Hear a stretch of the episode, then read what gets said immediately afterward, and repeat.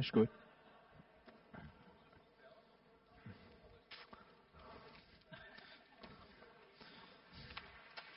Danke.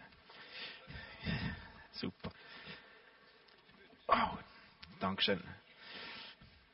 Gut zur Erklärung. Ich bin noch nicht ein Teil des Theaters, sondern ich war am Street Soccer Turnier heute Nachmittag und habe mir dort so furchtbar den Fuß oder die Bänder irgendwie, weiß es auch noch nicht, ob gedehnt oder gerissen. Ich war noch nicht im Spital, deswegen sitze ich heute. Ich denke, ihr habt da Verständnis. Mir gefällt's. Super. Gut, vielleicht bevor ich beginne, nochmals ein Wort zum Weekend. Warum ist das so spontan innerhalb von zwei Wochen? Es ist so, wir haben ursprünglich ein Kleingruppenleiter-Weekend geplant gehabt und haben alle Kleingruppenleiter eingeladen. Nur im Laufe der Zeit haben wir gemerkt, der Juni ist so voll beladen für viele Leute. Es haben sich ganz viele unserer Kleingruppenleiter wieder abgemeldet. Nun sind wir so wenige Leiter, die könnten, dass es keinen Sinn mehr macht, nur ein Weekend nur für die Kleingruppenleiter durchzuführen. Aber wir haben das Haus reserviert. Und anstatt dass wir einfach bezahlen, ohne zu gehen, dachten wir, das ist doch eine super Gelegenheit, das Weekend zu öffnen für die ganze Gemeinde. Deswegen so kurzfristig, aber es wäre toll, wenn viele von euch mitkommen könnten. Es wird sicher eine super Gelegenheit, miteinander Zeit zu verbringen, Gemeinschaft zu pflegen und so weiter. Ja, die Infos habt ihr auf diesem orangen Zettel. Gut, da ich heute über Großzügigkeit reden darf, habe ich mir gedacht, dass ich das auch großzügig tue. Also es ist nicht deswegen, dass ich hier sitze, sondern das habe ich mir auch sonst gedacht. Und um euch gerade so voll mit reinzunehmen in das Thema Großzügigkeit, wird meine Predigt jetzt auch großzügig ausfallen und vielleicht etwas länger dauern. Deswegen habt ihr auch einen großzügigen Predigtzettel bekommen. Da seht ihr alles drauf. Das soll das untermauern. Ich danke euch schon zum Voraus für euer großzügiges Wohlwollen. Ich habe euch auch auf dem Predigtzettel großzügig viele Infos und Bibelstellen rauf, hin, reingeschrieben und zitiert, extra damit ihr das habt, um großzügig nachzulesen zu Hause. Gut. Was ist Großzügigkeit? Was ist Großzügigkeit? Ich denke, dass bei uns hier in der Schweiz, vielleicht ist es in Deutschland ähnlich, fast jeder, wenn er Großzügigkeit hört, zuerst an Geld denkt. Großzügigkeit, da denkt man an große Spender, an Gönner, an fette Einladungen, an übertriebene Geschenke und so weiter. Und es stimmt, tatsächlich hat Geld und unser Umgang mit Geld etwas mit Großzügigkeit zu tun, aber bei weitem nicht nur. Und ich möchte zu Beginn ein paar Herren zu Wort kommen lassen, die schon lange vor mir versucht haben, Großzügigkeit zu definieren. Da war zum Beispiel ein Warren Wiersbe, der hat gesagt, Großzügigkeit ist nicht etwas, das wir tun, sondern etwas, das wir sind. Hat mich ein spannender Gedanke gedünkt. Großzügigkeit ist etwas, was wir sind und nicht nur, was wir tun. Oder Michael Phillips, der hat gesagt, Menschen, die nicht großzügig sind, die denken immer, sie würden großzügig sein, wenn sie mehr Geld hätten. Aber Großzügigkeit hängt nicht von der Größe unseres Geldbeutels, sondern von der Größe unseres Herzens ab. Das hat Michael Phillips gesagt. Großzügigkeit hängt nicht von der Größe unseres Geldbeutels, sondern von der Groß Größe unseres Herzens ab. Ein spannender Gedanke. Und Oskar Wilde, der hat gesagt, Großzügigkeit ist das Wesen der Freundschaft. Das hat mich auch fasziniert. Das Wesen der Freundschaft. Ich würde das folgendermaßen zusammenfassen. Bei Großzügigkeit geht es nicht nur um Geld, sondern um unser ganzes Leben. Es geht um unseren Lebensstil, um unsere Herzenshaltung. Und Großzügigkeit ist eine Gewohnheit des Gebens. Geben, etwas weggeben, ist die Handlung, die Umsetzung und Großzügigkeit ist die Einstellung dahinter. Ein großzügiger Mensch ist also nicht jemand, der einmal in seinem Leben ein großes Opfer bringt, sondern vielmehr eine Person, die sich das Geben zur Gewohnheit gemacht hat. Nun, ich habe mich gefragt, warum überhaupt sollen wir großzügig sein?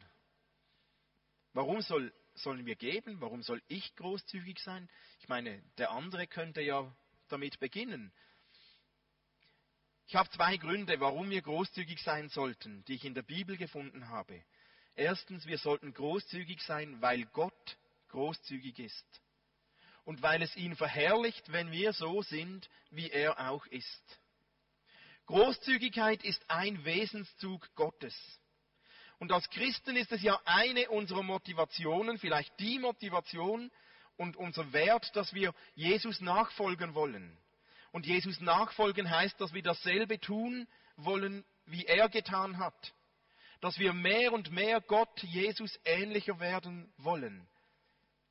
Das heißt, dass wir mehr und mehr so leben, dasselbe tun, dasselbe gewichten wie Gott, wie Jesus es getan hat. Das ist doch eine unserer Motivationen, unsere Werte als Christen. Wir wollen so leben, wie Gott es getan hat.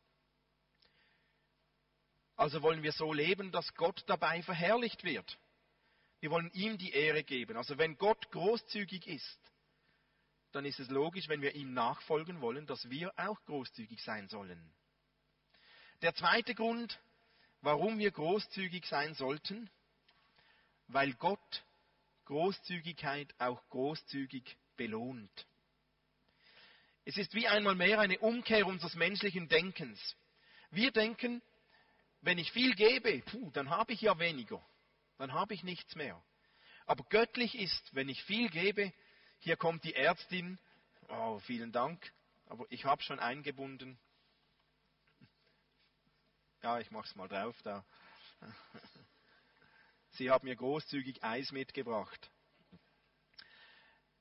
Göttlich ist, wenn ich viel gebe, dann werde ich umso mehr beschenkt. Dann werde ich nachher mehr haben. Natürlich nicht immer im selben Bereich, wie das ist, wo ich etwas weggebe. Aber es ist ein biblisches Prinzip. Paulus erklärt es uns in seinen Worten im zweiten Korintherbrief, wer sparsam sät, wird sparsam ernten, wer großzügig sät, wird großzügig ernten. Es ist ein göttliches Prinzip. Wenn wir geben, werden wir etwas bekommen und nicht ärmer werden. Das heißt, wenn wir ständig andere kritisieren, wenn wir ständig andere richten, dann kann ich dir garantieren, dass wir auch gerichtet werden, dass andere auch uns kritisieren. Wenn wir ständig negativ über andere Personen reden, dann werden die anderen auch irgendwann negativ über uns reden. Oder auch im Positiven. Wenn wir ständig Ermutigung, Freundlichkeit, Barmherzigkeit sehen und leben, dann werden andere auch uns gegenüber ermutigend sein und barmherzig sein und freundlich sein. Jesus hat das auch aufgegriffen. Er hat gesagt, wer gibt, wird gesegnet. Er hat sogar gesagt, geben ist seliger als nehmen. Dieser Satz stammt tatsächlich von Jesus. Das ist die pure Wahrheit. Nun, Gott ist großzügig, habe ich gesagt. Eine unserer Motivationen, warum sollen wir großzügig sein? Ich möchte mit euch kurz anschauen, worin ist Gott großzügig? Was gibt uns denn Gott? Was sind so verschiedene Bereiche von Gottes Großzügigkeit? Und selbstverständlich ist diese Aufzählung nicht vollständig, sondern nur ein kleiner Ausschnitt. Was bekommen wir von Gott? Zuallererst, Gott gibt großzügig seine Liebe. Hey, so sehr hat Gott die Welt geliebt. So sehr hat Gott dich geliebt, dass er seinen einzigen Sohn gab. Gott gibt seine Liebe großzügig. Für immer und ewig. Diese Liebe gilt dir. In Jeremia 31, Vers 3 steht, mit ewiger Liebe habe ich dich geliebt. Genau dich. Mit ewiger Liebe habe ich dich geliebt. Hey, Gottes Liebe ist so großzügig, da bist du gemeint.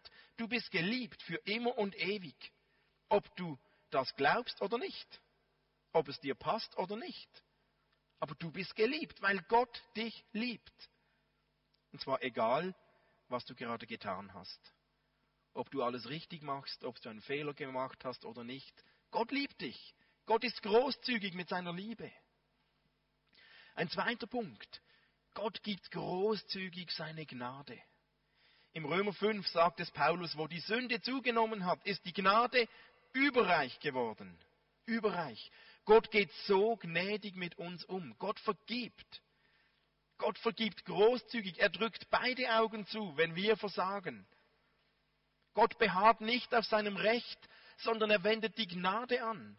Und er wendet die Gnade an für dich und für mich, für uns. Gott gibt großzügig seine Gnade. Gerade dann, wenn wir Fehler machen. Ist das nicht wunderbar?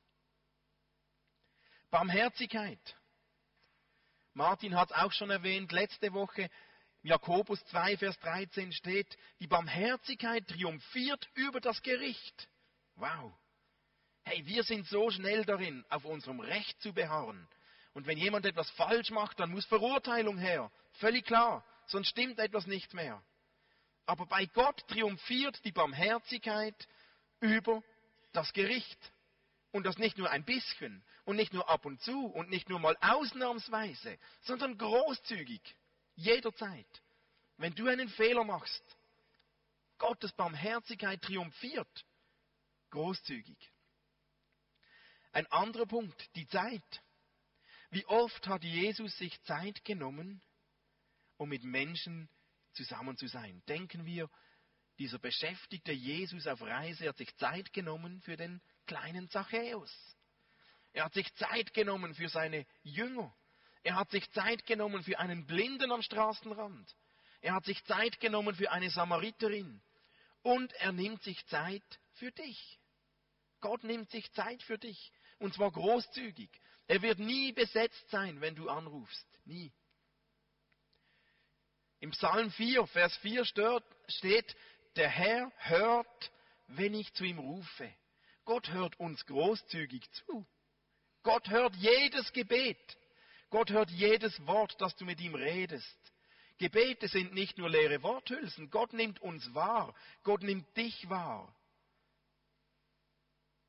Gott ist großzügig im Zuhören. Und selbst in der Achtung, in der Ehrerbietung. Wisst ihr, wie sehr Jesus uns, wie sehr Jesus dich achtet und wertschätzt? Jesus schätzt dich so sehr wert, dass er ans Kreuz gegangen ist. Er hat selbst gesagt in Johannes 15, größere Liebe hat niemand als die, dass er sein Leben hingibt für seine Freunde. Du bist Jesus so viel wert, dass Jesus sein Leben für dich gegeben hat. Wegen dir. Und so kann Paulus uns auch auffordern, übertrefft euch in gegenseitiger Achtung und Wertschätzung, weil Jesus uns so viel Wertschätzung entgegenbringt. Nun, das sind ja nur ein paar Auszüge, wie, wie großzügig Gott mit uns umgeht. Jetzt ist die große Frage, wie werden wir großzügig. Wie werde ich denn jetzt großzügig? Auch hier ist die Bibel eigentlich voller Tipps. Ein paar habe ich euch rausgepickt. Der erste Punkt, wie die Bibel sagt, wie wir großzügig werden können. Der erste Punkt, indem wir all das, was ich gerade aufgezählt habe, selbst bekommen und selbst in Anspruch nehmen. Hey, wenn ich realisiere, dass Gottes Liebe so großzügig für mich ist, dann setzt das etwas in mir frei, dass ich großzügig auch Liebe weitergeben kann. Jesus hat es gesagt im Lukas 7, Vers 47, bei der Ehebrecherin, wo er gesagt hat, wer ohne Sünde ist, der werfe den ersten Stein. Er hat nachher gesagt, ihr wurde viel vergeben, deswegen liebt sie auch viel. Wer Vergebung, wer Liebe, wer Gnade, wer Barmherzigkeit erlebt und empfängt, der wird großzügig werden. Liebe führt zu Dankbarkeit und Dankbarkeit führt zu Großzügigkeit. Sonst müssen wir uns immer so abstressen, oder? Oh, ich sollte jetzt noch großzügig sein. Aber wir müssen uns nicht abstressen, weil Gott hat uns alles geschenkt in Jesus. Gott hat uns so reich beschenkt. So können wir großzügig werden. Ein zweiter Punkt, wie wir großzügig werden können. Wenn wir nahe bei Jesus bleiben. Wenn wir ständig tanken in Johannes 15 sagt Jesus, wenn ihr in mir bleibt, oder wer in mir bleibt und ich in ihm, der bringt viel Frucht, denn getrennt von mir könnt ihr nichts tun. Wer in mir bleibt und ich in ihm, der bringt viel Frucht. Das ist ein Weg, wie wir lernen können, großzügig zu werden, indem wir nahe sind bei Jesus, indem wir angezapft bleiben an dieser Tanksäule Jesus, indem wir ständig in seiner Nähe sind und, und schöpfen aus seiner Nähe, aus seiner Kraft. Paulus hat das auch erlebt. Er hat gesagt, alles vermag ich in dem, der mich stark macht, in Christus. Der hat das gekannt. Nahe bei Jesus sein hilft uns großzügig zu werden. Ein dritter Punkt, wie kann man großzügig werden? Indem man die richtigen Prioritäten setzt. Die Bibel sagt uns, trachtet zuerst nach Gottes Reich und alles andere wird euch gegeben werden. Und wenn uns alles andere gegeben wird, dann wird uns auch Großzügigkeit gegeben. Also heißt es, wenn wir unsere Prioritäten richtig setzen, hilft das dass wir großzügig werden können. Und der vierte Punkt, die Praxis. Jesus hat gesagt, geben ist seliger als nehmen. Praxis ist gefragt. Der Appetit kommt mit dem Essen. Willst du großzügig werden? Dann beginn mal mit Loslassen und mit Geben. Dann gib mal etwas weiter. Gib etwas großzügig weiter und erlebe, was passiert.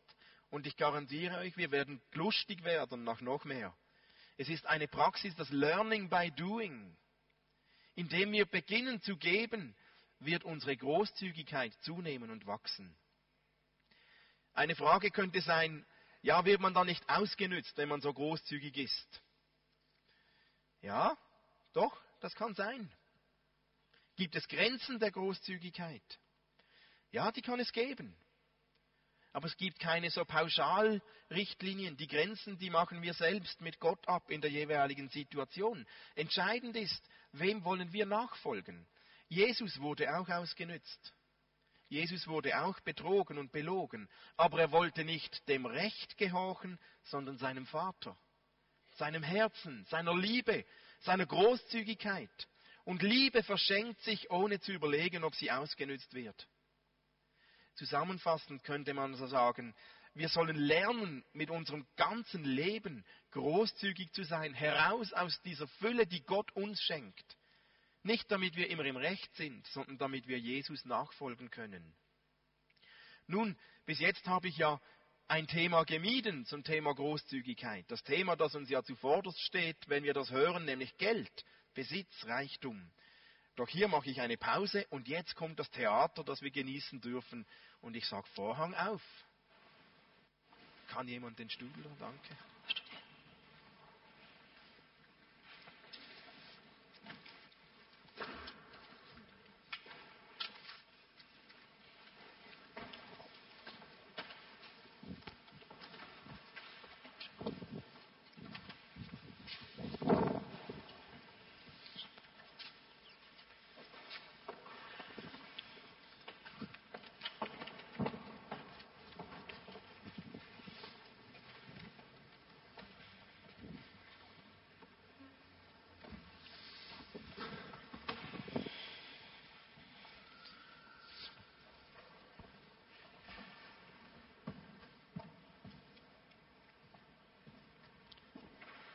Wenn die Kollekte doch angeblich freiwillig ist, weshalb drücken Sie mir dann so demonstrativ dieses silberne Ding in die Hand?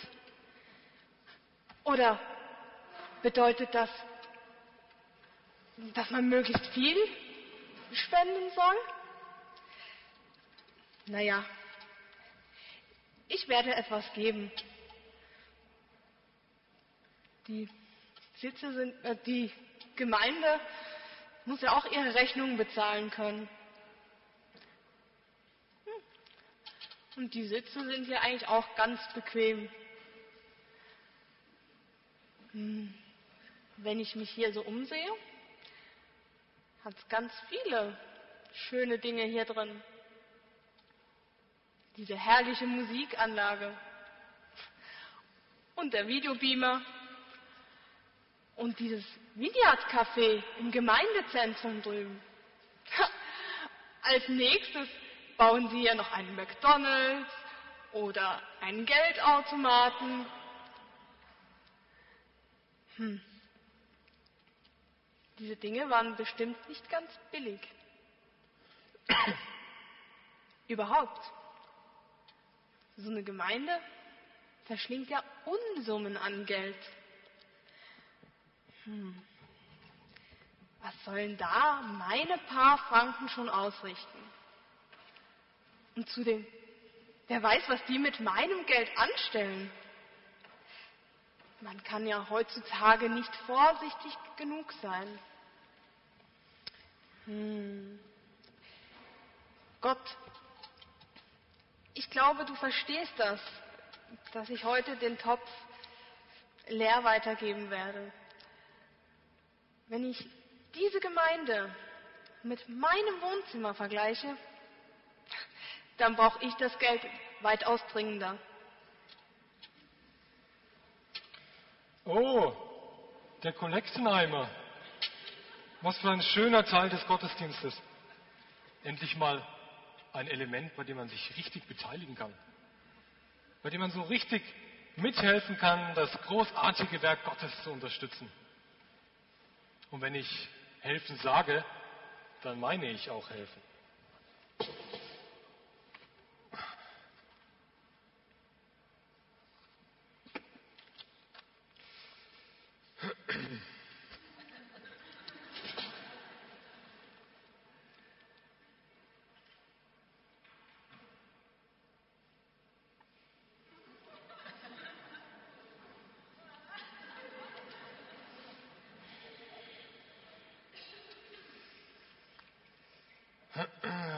Ich bin manchmal selber über meine Großzügigkeit erstaunt. Ich denke, ich könnte darin wirklich ein Vorbild sein für andere. Aber wie kann ich ein Vorbild sein, wenn die anderen gar nichts davon wissen? Ich meine, ich kann Ihnen ja jetzt nicht sagen, was ich da draufgeschrieben habe. Das wäre schon ein bisschen seltsam. Aber wenn ich den Scheck nicht ganz zusammenfalte,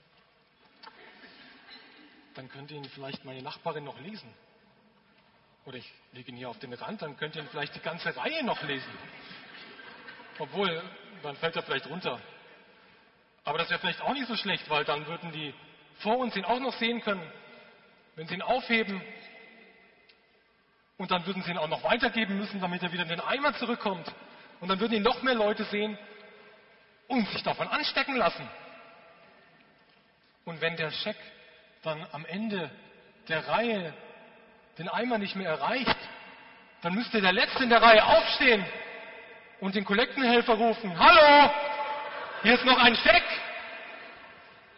Auf den wollt ihr doch sicher nicht verzichten. Er ist von einem Herrn Wilhelm Tamm aus Basel. Und das würde dann der Pastor sehen und er würde mich auf die Bühne bitten und mich womöglich zum Ehrenvorsitzenden des Trägerkreises machen. Oh.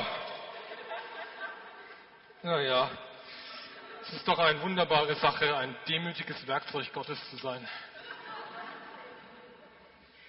Oh nein. Oh nein, die Kollekte. Ich diesen Teil des Gottesdienstes passe. Ich wette, dass mich jetzt auch alle ganz genau beobachten. Das Ehepaar hinter mir schaut mir garantiert über die Schulter, um zu sehen, wie viel ich hineingebe. Hört auf, anzustarren. Oh. oh, ich sitze ja schon in der letzten Reihe. Oh mein Gott. Warum bin ich nur so paranoid? Was ist eigentlich so schlimm daran, dem Herrn etwas zu geben? Ich weiß, dass ich mehr geben sollte. Ich will etwas versuchen, Gott. Aber was du denn noch von mir? Schau mich doch an. Ich bin von Schuldgefühlen völlig zerfressen. Nur weil ich in dieser einen Woche im Urlaub nichts gegeben habe. Okay, ich werde meine Spende heute verdoppeln. Nein, nein, ich werde es verdreifachen. Und, und dann ist doch alles wieder okay, oder? Das reicht wahrscheinlich auch nicht, um alle meine Fehler wieder gut zu machen. Ja, ich weiß, Gott, du hast mich auf frischer Tat ertappt. Ich habe meinen Müll gestern nicht getrennt. Ja, nimm am besten meinen ganzen Geldbeutel und meine Kreditkarte und hier nimm auch meinen Schmuck und,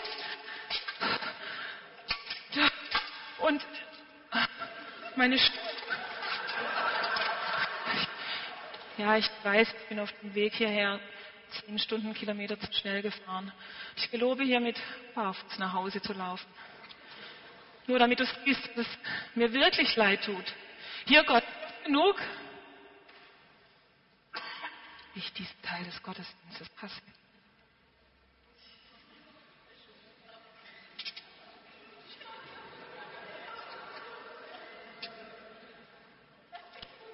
So, hier ist nun die Gelegenheit, endlich einfach mal Danke zu sagen. Herr, du weißt, dass ich eine wirklich gute Woche hatte.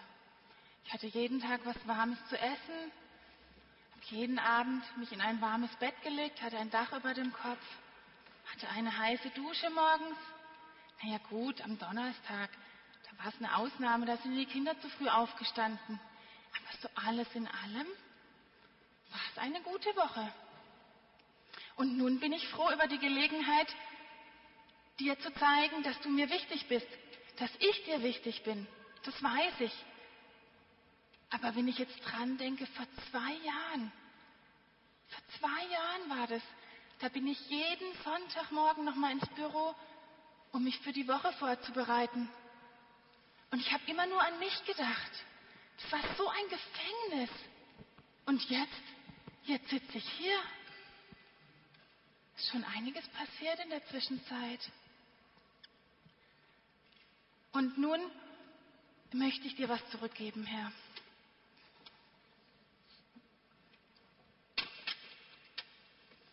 Das hier ist für dich.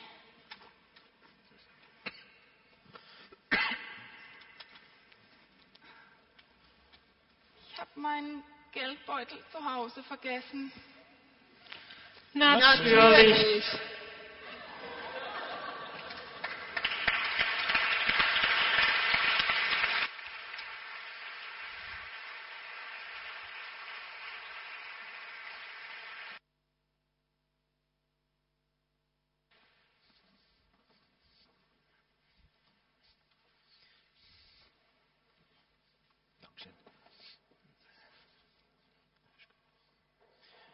Vielen Dank. War das nicht herrlich, dieses Theater? Es hat uns doch etwas aufgezeigt von der Motivation für Großzügigkeit. Und wir können zwar schmunzeln, aber haben uns nicht diese verschiedenen Typen doch vielleicht etwas gezeigt von uns selbst, wenn es ums Geld geht? Wie schnell sind auch wir doch manchmal so ein bisschen argwöhnisch, wenn es ums Geld geht? Wird das nun gerechtfertigt sein, dass ich da was geben soll oder nicht? Oder die brauchen es doch gar nicht? Oder wie schnell wollen wir, wenn wir schon geben, dass es auch jemand bemerkt? Oder aus Schuldgefühlen, aus schlechtem Gewissen heraus etwas geben, etwas wieder gut machen?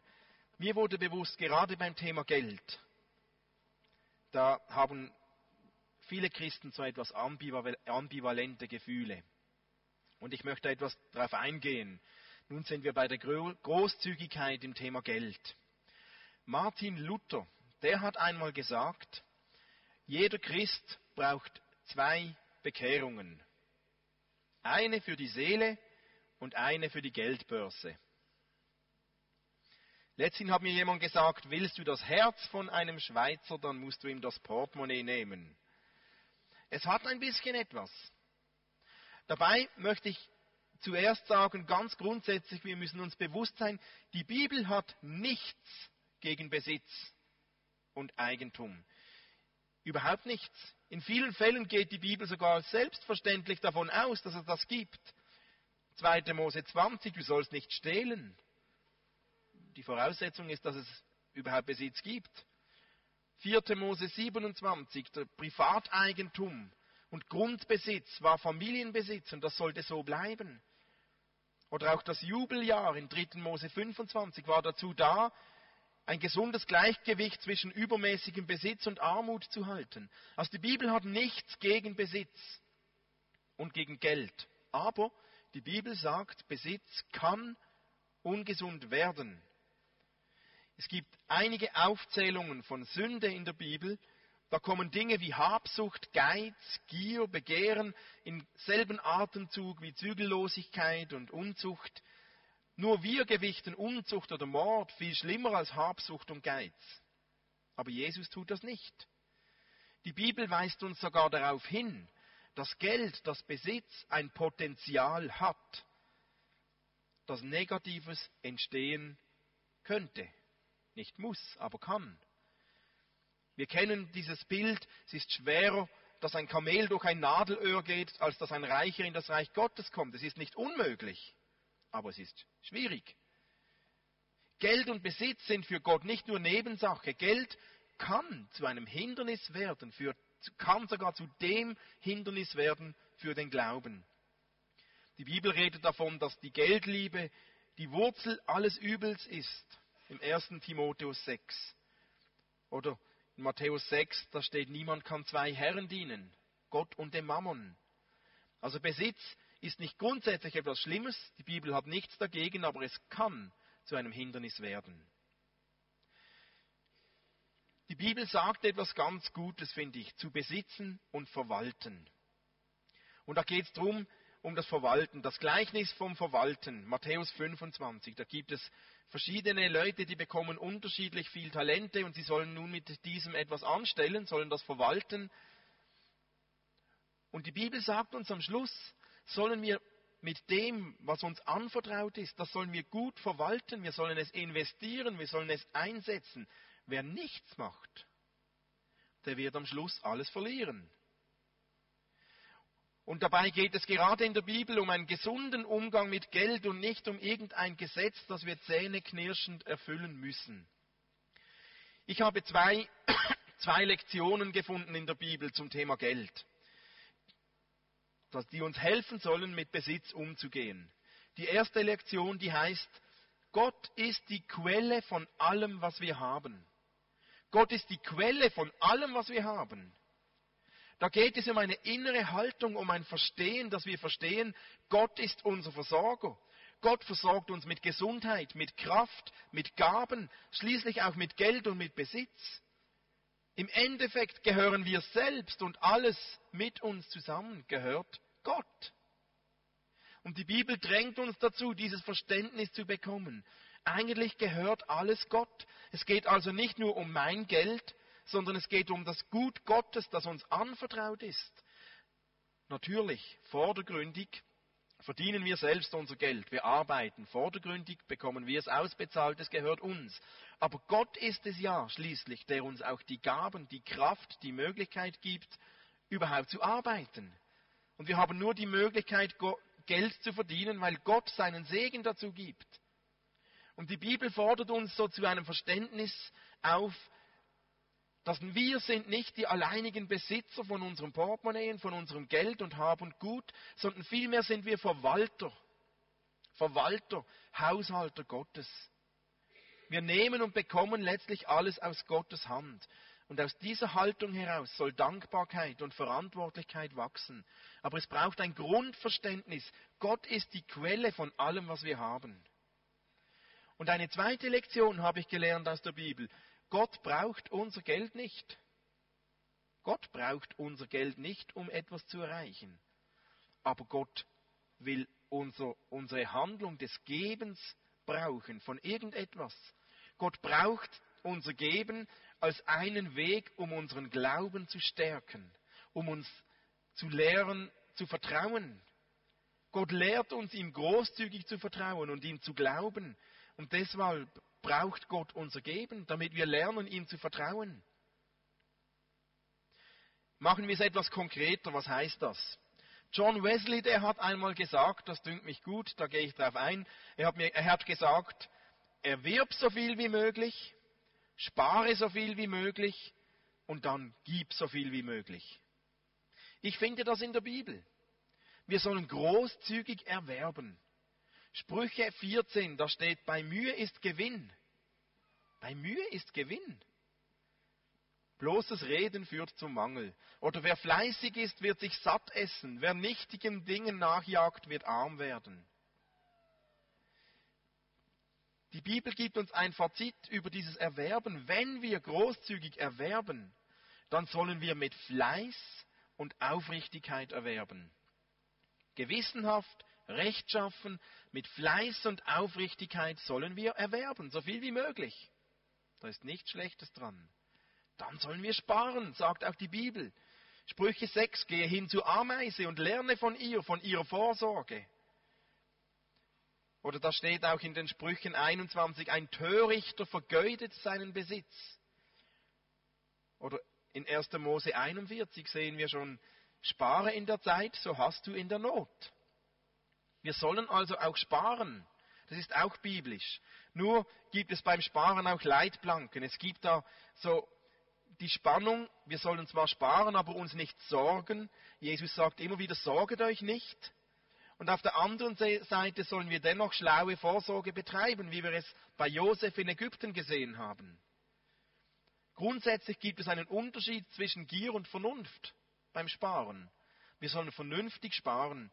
Und der Fazit, den ich finde in der Bibel zum Sparen heißt, Besitz soll uns nicht in Besitz nehmen. Dann sollen wir sparen, wenn uns Besitz nicht in Besitz nimmt. Und dann sollen wir großzügig geben. 3. Mose 27, das Prinzip des Zehnten. Oder Paulus sagt, einen fröhlichen Geber hat Gott lieb. In 2. Korinther 8 schreibt er davon, euer Überfluss diene ihrem Mangel.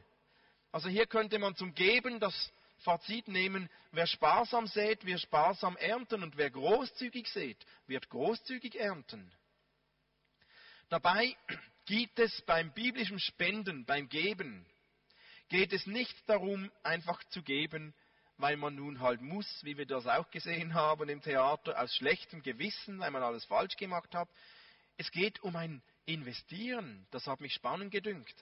Das ist ein biblisches Geben, hat zu tun mit Investieren.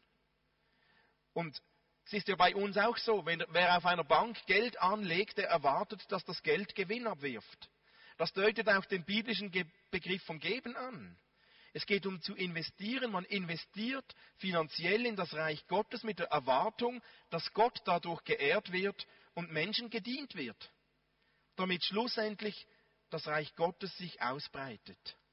Das ist ein Investieren, nicht einfach nur, ich muss halt geben. Ich investiere, damit etwas geschieht mit diesem Geld.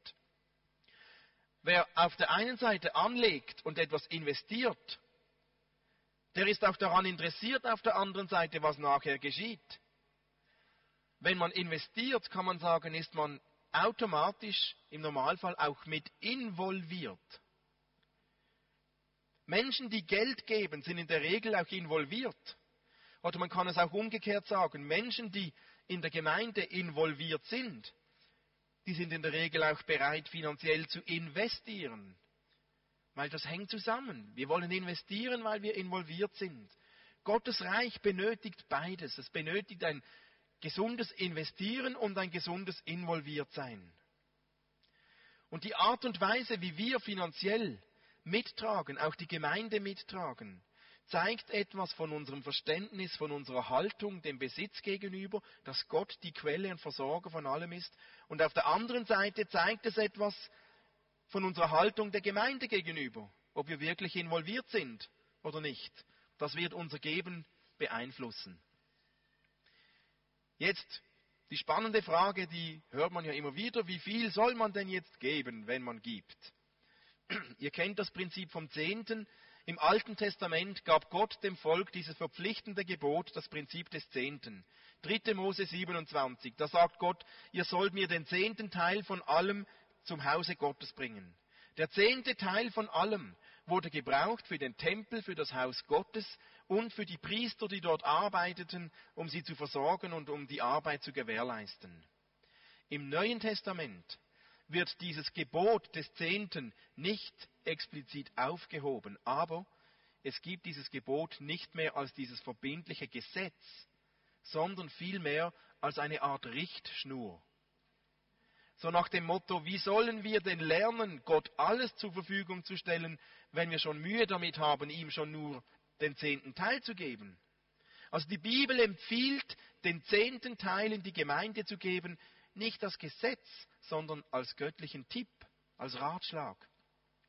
Jesus hat die Frage beantwortet, nach dem wie viel, in dieser Geschichte von Markus 12. Da sitzt er am Eingang des Tempels und schaut, wer wie viel hineinwirft. Ich habe mir schon gedacht, das könnte ich mal machen, dass wir am Ausgang ja die Kollekte einsammeln und ich stehe dort und ich schaue immer, wer wie viel hineinwirft.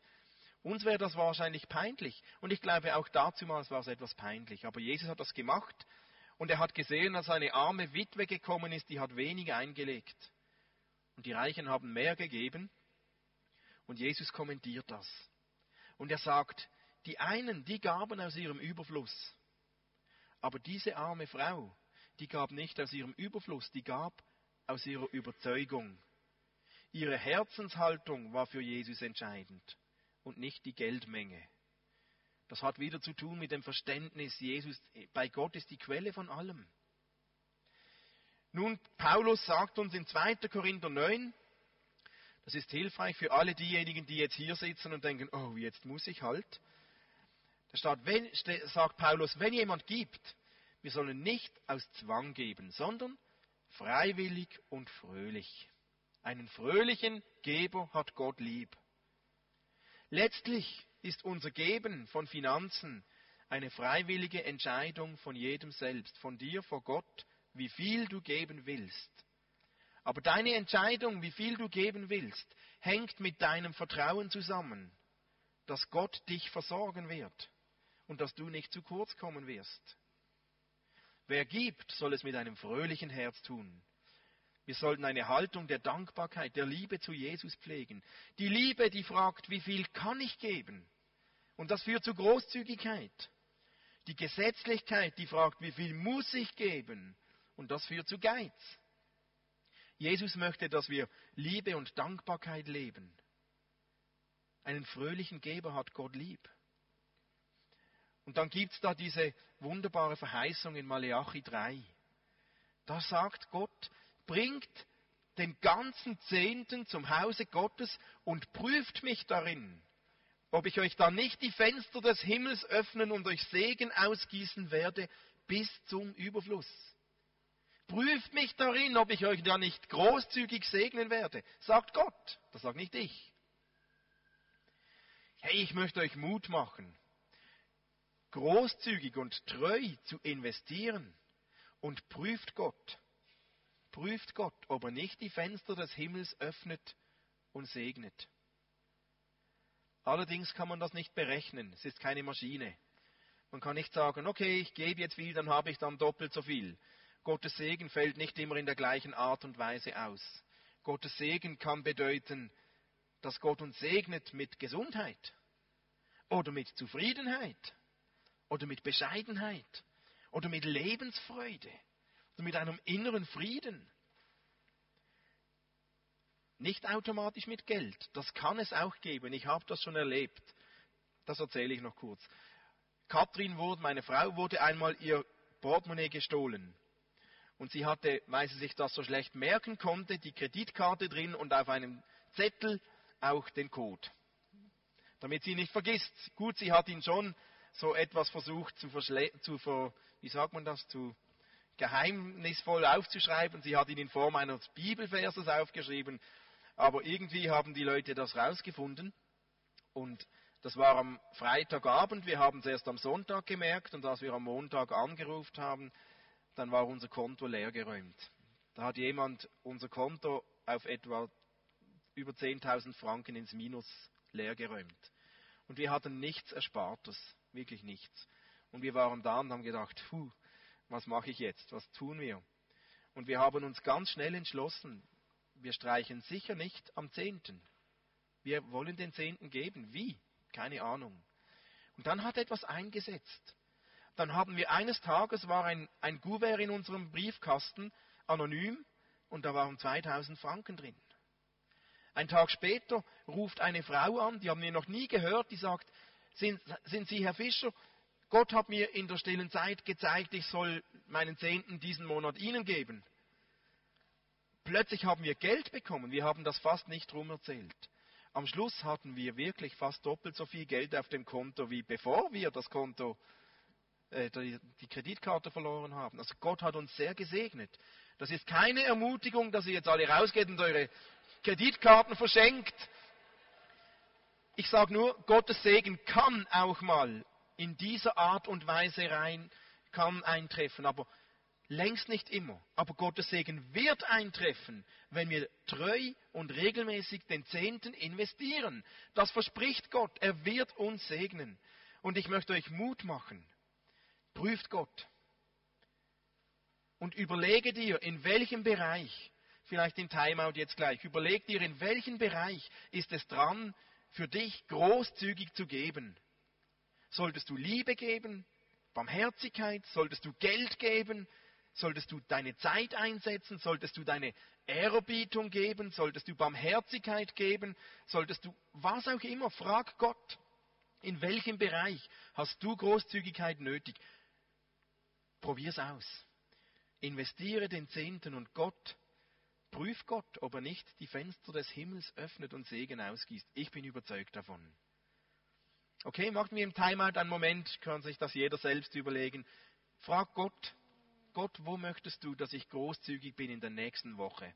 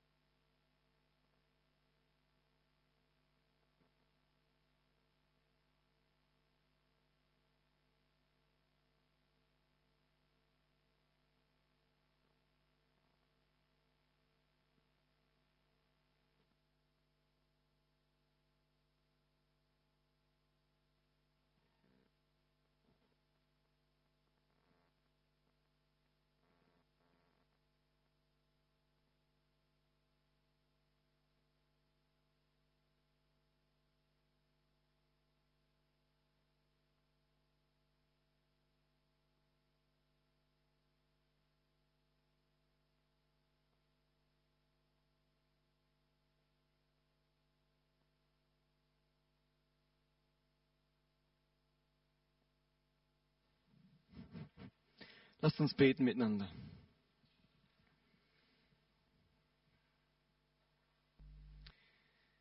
Vater, ich möchte danken für deine Großzügigkeit. Und das ist schnell gesagt, Herr. Das ist wohl wirklich eines der entscheidenden Merkmale dieses christlichen Glaubens, dass du ein ungeheuer großzügiger Gott bist, Herr. Und mir tut es leid, dass mein Leben und auch oft das Christentum diese Großzügigkeit nicht ausstrahlt. Herr, dass wir manchmal so pharisäerhaft, engrichtend, untolerant sind. Ich bitte dich, dass das Thema Großzügigkeit auch unsere Herzen dominiert. Und dass wir immer wieder unser Bild von dir korrigieren. Dass du nicht der kleinliche, penible Gott bist, der mit den Pharisäern zusammen den Kümmel verzehntet und die Schüsseln reinhält und all diese Kleinigkeiten ganz eng beachtet, sondern danke, dass du der Gott bist, der voller Gnade ist, voller Wahrheit, Liebe und Güte, mit einer ungeheuren Großzügigkeit mit den Menschen umgeht. Du hast die Welt geliebt, nicht nur die Christen und die Frommen, die ganze Welt liebst du. Und ich bitte dich, dass du uns erfasst und ergreifst mit dieser Großzügigkeit. Ich bitte dich auch, dass du unserer Gemeinde finanziell hilfst. Herr, wir sind auf dich angewiesen. Wir bauen das Reich Gottes, wir verdienen kein Geld mit irgendwelchen Produkten. Ich bitte dich, dass du Herzen bewegst, auch unter uns, und uns als Gemeinde finanziell hilfst, um die Arbeit zu tun, zu der du uns berufen hast. Wir verlassen uns auf dich. Und ich bitte dich, dass du heute Abend Ängste nimmst vor, dem Geben und vor Großzügigkeit und vielmehr dafür Frieden und Gewissheit ins Herz kommt, dass du ein Versorger bist und ein treuer Gott. Jesus, das bitten wir von Herzen. Amen. Lasst uns aufstehen, ein Abschlusslied miteinander singen. Uns ist es wichtig, euch mit Frieden nach Hause zu entlassen. Es steht eine neue Woche für uns, Herausforderungen an der Arbeit, in der Familie, wo auch immer. Geht in Frieden ist unser Wunsch. Deswegen singen wir euch das Lied Du bist der Friedefürst. Nächsten Sonntag wird es ums Thema geben, wage es Frieden in einer Terrorwelt. Und wir werden nächsten Sonntag am Ende der Predigt miteinander das Friedensmahl feiern, Abendmahl mit dem Gott des Friedens, nächsten Sonntag. Okay.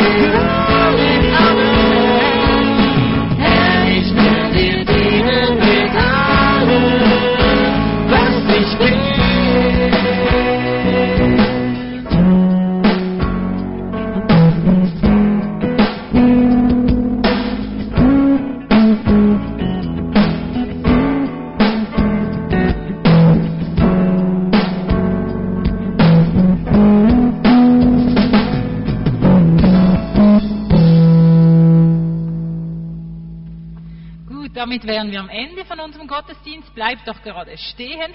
Ich habe noch ein paar letzte Informationen. Also zur Kollekte sage ich jetzt nichts für viel, haben wir genug gehört. Sie sind hinten die Kollektentöpfe, wir sind froh um jede Unterstützung. Dann unser Segnungsteam ist wieder auf dieser Seite. Wenn ihr ein Gebetsanliegen habt, kommt ungeniert hier hin und lasst euch segnen oder einfach für euch beten. Dann das dritte ist, wie gesagt, es gibt Grillparty jetzt, sind alle herzlich eingeladen da im Pärkchen, dort wo das Street Soccer war, wird noch richtig grilliert. Kommt doch rüber, es gibt gratis Würste und was auch immer. Gut, damit wären wir am Ende und wir beten noch unser Schlussgebet, wenn es dann kommt. Mit dem Gebet der ersten Christen bitten wir, Herr, gib deinen Knechten mit allem Freimut zu reden dein Wort und strecke deine Hand aus, damit Heilungen und Zeichen und Wunder geschehen durch den Namen deines heiligen Knechtes Jesus. Und der Friede Gottes, welcher höher ist als alle Vernunft, der bewahre unsere Herzen und Gedanken in Christus Jesus. Amen. Eine gute Woche.